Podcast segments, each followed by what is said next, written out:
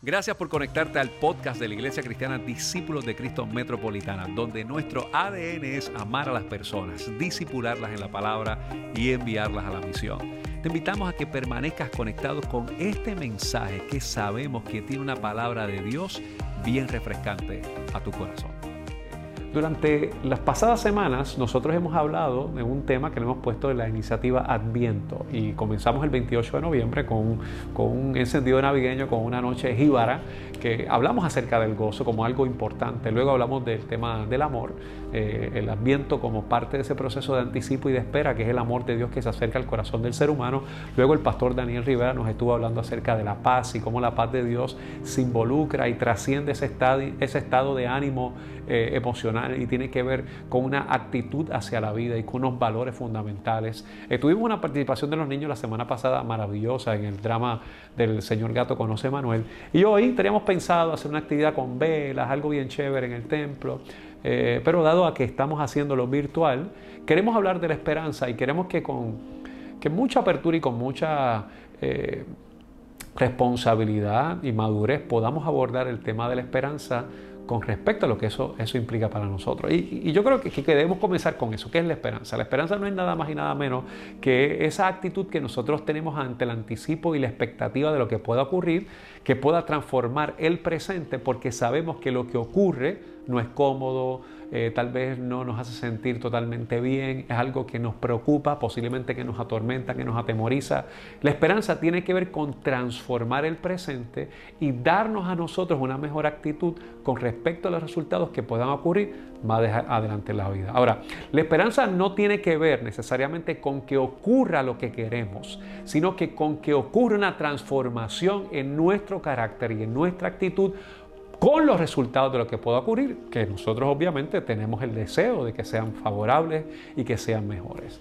Eh, yo lo voy a pensar de esta manera. Yo quiero que tengamos este, este espacio de reflexión con lo que está pasando ahora mismo. Eh, esta semana, pues, eh, con toda probabilidad, tú conoces a alguien que te ha llamado o que te has enterado de que dio positivo a alguna prueba de contagio del COVID-19, ya sea una prueba de antígenos, ya sea una prueba de PCR.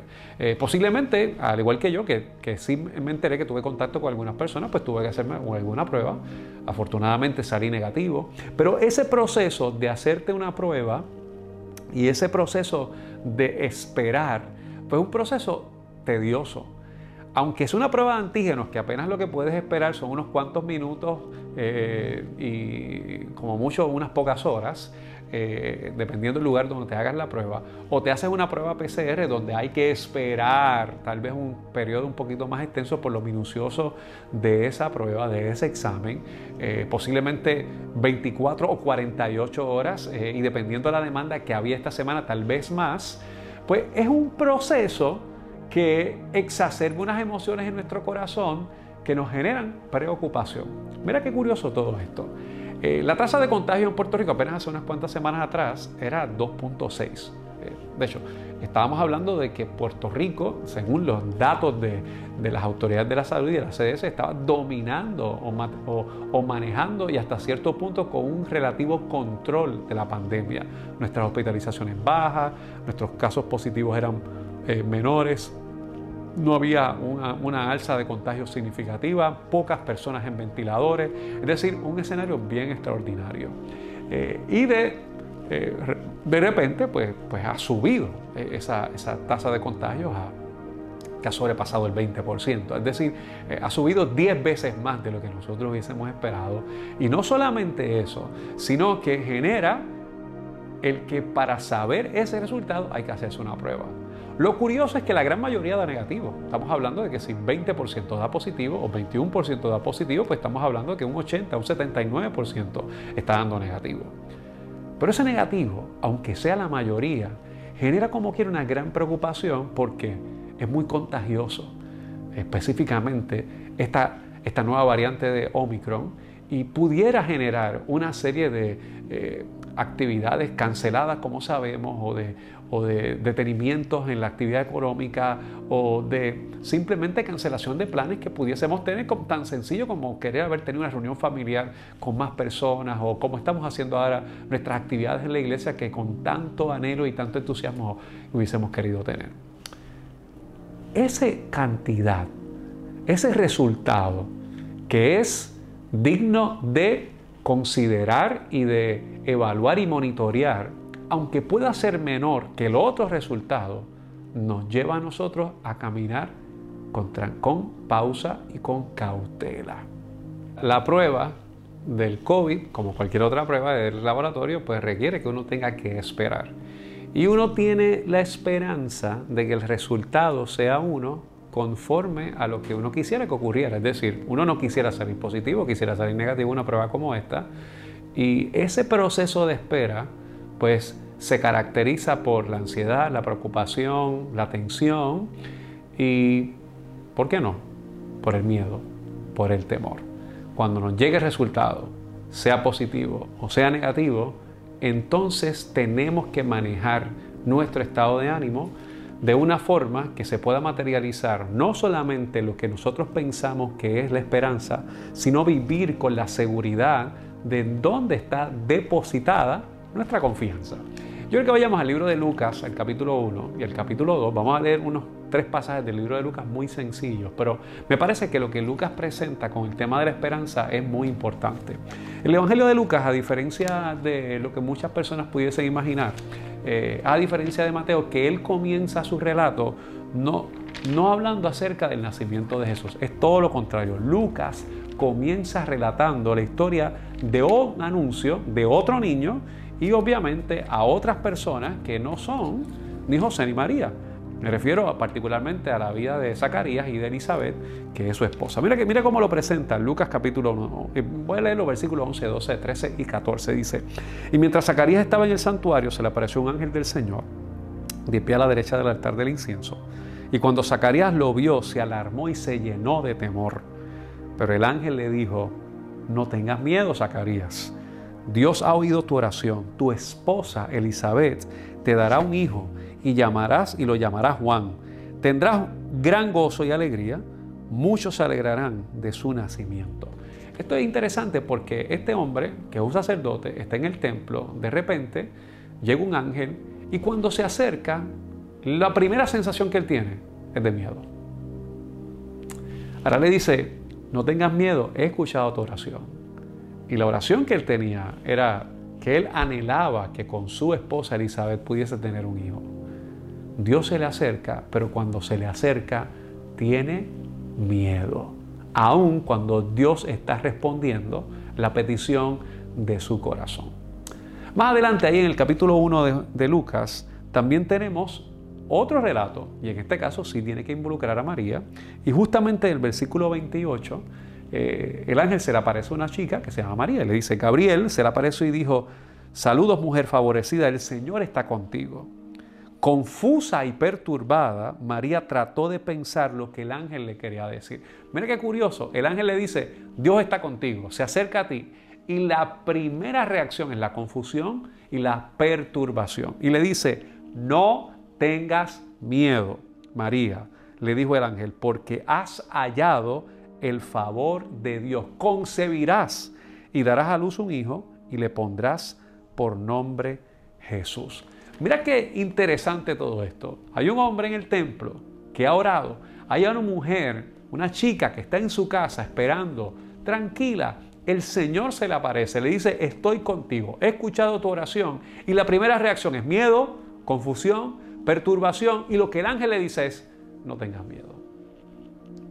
Yo creo que esto es demasiado importante nosotros pensarlo porque si algo pasa cuando tenemos repuntes como este, si algo ocurre cuando nos llega un resultado positivo, si algo ocurre cuando ese resultado positivo tal vez no es de nosotros, pero es una persona llegada a nosotros, de, de algún familiar, de alguna persona inmunocomprometida, si algo ocurre cuando ese resultado requiere que tengamos que detener un poquito los planes que tenemos económicos o los viajes que teníamos considerados, las cosas que habíamos planificado, es que nos confundimos, nos perturbamos, nos atemorizamos.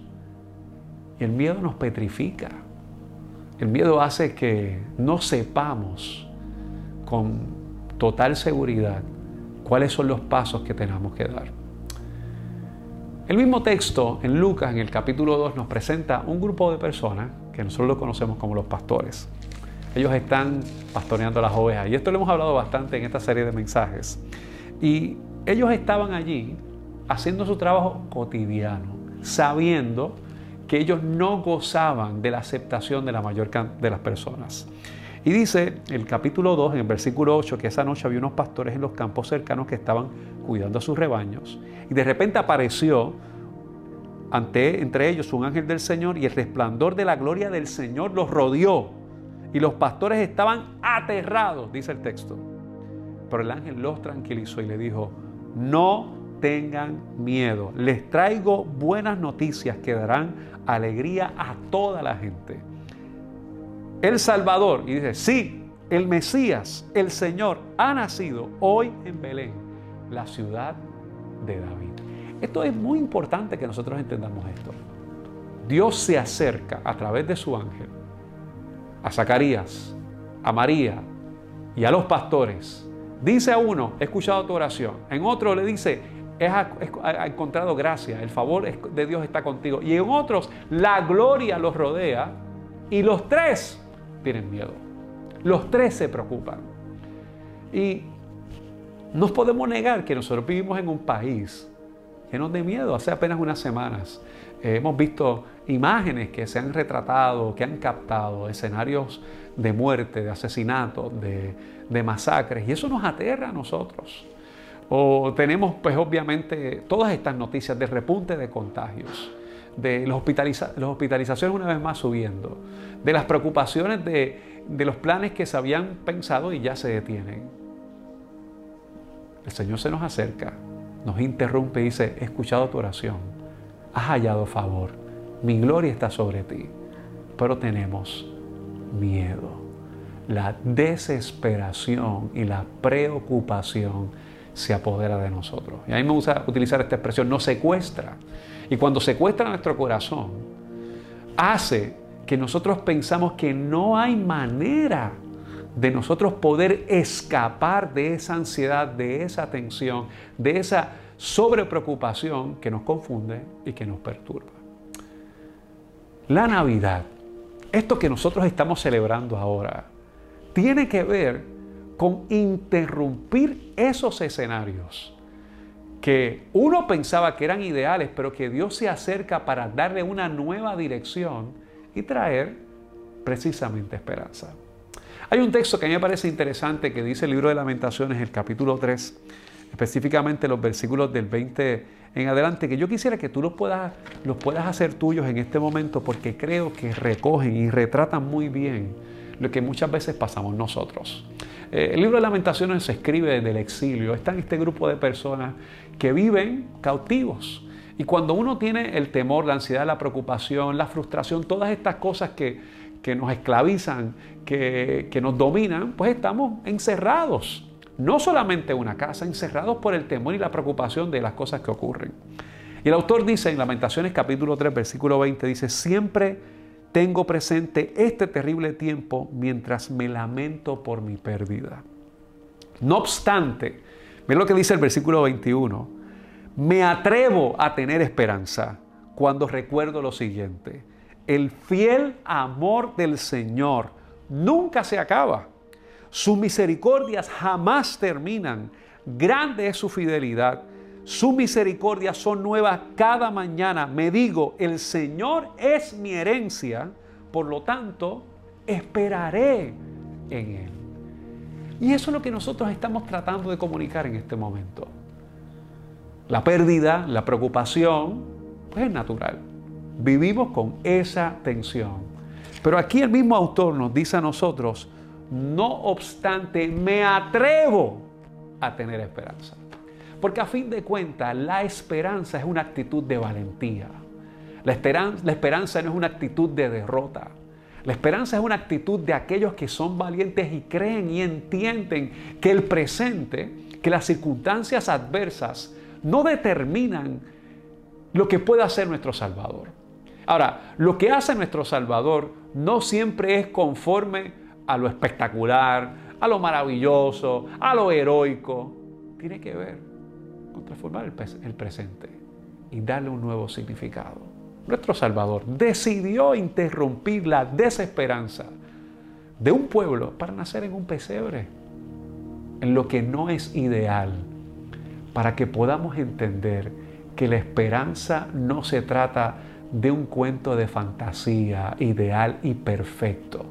La esperanza tiene que ver con transformar nuestras realidades, nuestras circunstancias y darle una nueva dirección a las cosas que nosotros tenemos por delante. Cristo ha irrumpido para darnos una nueva esperanza. Me parece que hay algo genial que hace el autor de Efesios, en el primer capítulo de Efesios. Cuando él está haciendo esta introducción, el autor de Efesios escribe algo que yo creo que es fundamental que nosotros podamos abrazarlo en, esta mañana. Y yo quiero compartirlo contigo porque dice en el versículo 18 de ese primer capítulo, esta oración que hace el autor, dice, pido que les inunde de luz el corazón para que puedan entender la esperanza segura que Él ha dado a los que llamó es decir, a su pueblo santo, quienes son su rica y gloriosa herencia. Fíjese que en, el, libro de lamentaciones él decía, yo me voy a decir, mi porción, mi herencia es el Señor. Y aquí dice en esta oración, el autor de Efesios dice, yo pido al Señor que les inunde de luz, que ilumine esa oscuridad que se ha apoderado de nosotros y que nos tiene la desesperanza, para que entendamos cuál es nuestra herencia. Y lo curioso es que la herencia muchas veces nosotros tendemos a pensar que la recibimos en la muerte. Pero Cristo, que nace en Belén, viene a morir en la cruz para transformar nuestra ruta y darle una nueva vida a nuestro corazón. En otras palabras, para que tengamos esperanza, también tiene que haber cruz. Para que recuperemos la esperanza, sale la historia desde el pesebre y transita por los eventos más complejos de la vida. Incluye a pastores que estaban en el campo. la esperanza se transforma desde la cruz a la resurrección del Señor. Iglesia, tú que me estás escuchando y que tienes esta preocupación que posiblemente se ha apoderado de tu vida en este momento, ten la seguridad que el Señor viene a decirte, he escuchado tu oración, el favor mío está contigo, mi gloria te, te resplandece y te rodea, no tengas miedo.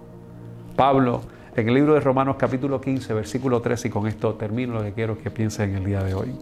Y si es posible, puedes tener este verso como uno que capture tu corazón en esta temporada ahora en, lo que queda del 2021 y posiblemente hasta puede convertirse en tu versículo de proyección para el 2022. Dice, le pido a Dios, mira qué interesante lo que dice Pablo, fuente de esperanza, que los llene completamente de alegría y paz, porque confían en Él. Entonces rebosarán de una esperanza segura mediante el poder del Espíritu Santo. Pablo, orando por la iglesia, le dice, yo le pido a Dios, que es la fuente de la esperanza, que lo llene de alegría y paz. Lo que hemos hablado en esta iniciativa de Adviento, del gozo, de la paz, para que entonces podamos tener la seguridad mediante el poder del Espíritu Santo que Dios dirige nuestros corazones. No tengamos miedo. En la Navidad, en esta temporada, Cristo se acerca para dejarnos saber, no hay por qué temer. Escucha nuestra oración. Su favor está en medio nuestro y su gloria resplandece. Dios se glorifica en esta situación para darnos una nueva esperanza. Si podemos entender eso y vivir con esa confianza, de seguro podemos ver la gloria de Dios en nuestro corazón, en nuestra familia y en nuestra tierra. Vamos a orar. Dios, gracias por tu palabra que siempre, siempre, siempre tiene consejo para el corazón y siempre nos dirige. Te pedimos, Señor, que aquellos que nos escuchan, que están sintonizando este mensaje, puedan tener paz, puedan tener confianza, pero puedan tener esperanza. Hoy nosotros cerramos lo que hemos hablado durante todas estas temporadas de la iniciativa del Adviento en la Navidad. Hemos hablado de la importancia, Dios, del gozo, porque fueron buenas noticias de gran gozo. Hemos hablado, Señor, de la importancia del amor, porque de tal manera el amor tuyo fue que enviaste a tu Hijo para nacer en Belén de Judea. Hemos hablado de la paz, Señor amado, que esa paz tuya que sobrepasa el entendimiento y guarda el corazón y los pensamientos en Cristo. Hoy hemos hablado de la esperanza, aquella esperanza que nos atrevemos a tener porque tú realmente viniste a transformar nuestra vida. Que se apodere del corazón de aquellos que hoy batallan con el temor, con la preocupación, con la ansiedad, con la desconfianza. Y que esa paz tuya, esa esperanza, pueda dirigirnos y regir nuestra vida con la seguridad de que tú siempre te glorificas y haces algo para transformar nuestro presente. Gracias por este tiempo. Te damos a ti la gloria y la honra y oramos en el nombre de Jesús, nuestro Señor, nuestro Salvador, quien nació en Belén para darnos vida en abundancia, en el nombre de Jesús. Amén. Iglesia, muchas gracias por haberte conectado en el día de hoy. Esperamos que sigas disfrutando de este tiempo en medio de lo que estamos viviendo, porque Cristo es la Navidad. Y si Cristo está presente, tenemos gozo, tenemos amor, tenemos paz y tenemos esperanza. Que Dios te bendiga. Gracias por haberte conectado a nuestro podcast de la semana de la Iglesia Discípulos de Cristo Metropolitana. Te invitamos a que continúes conectado con nosotros en nuestra página de internet que es www.icdcmetro.com y que sigas compartiendo este mensaje a través de Facebook, Twitter, YouTube e Instagram.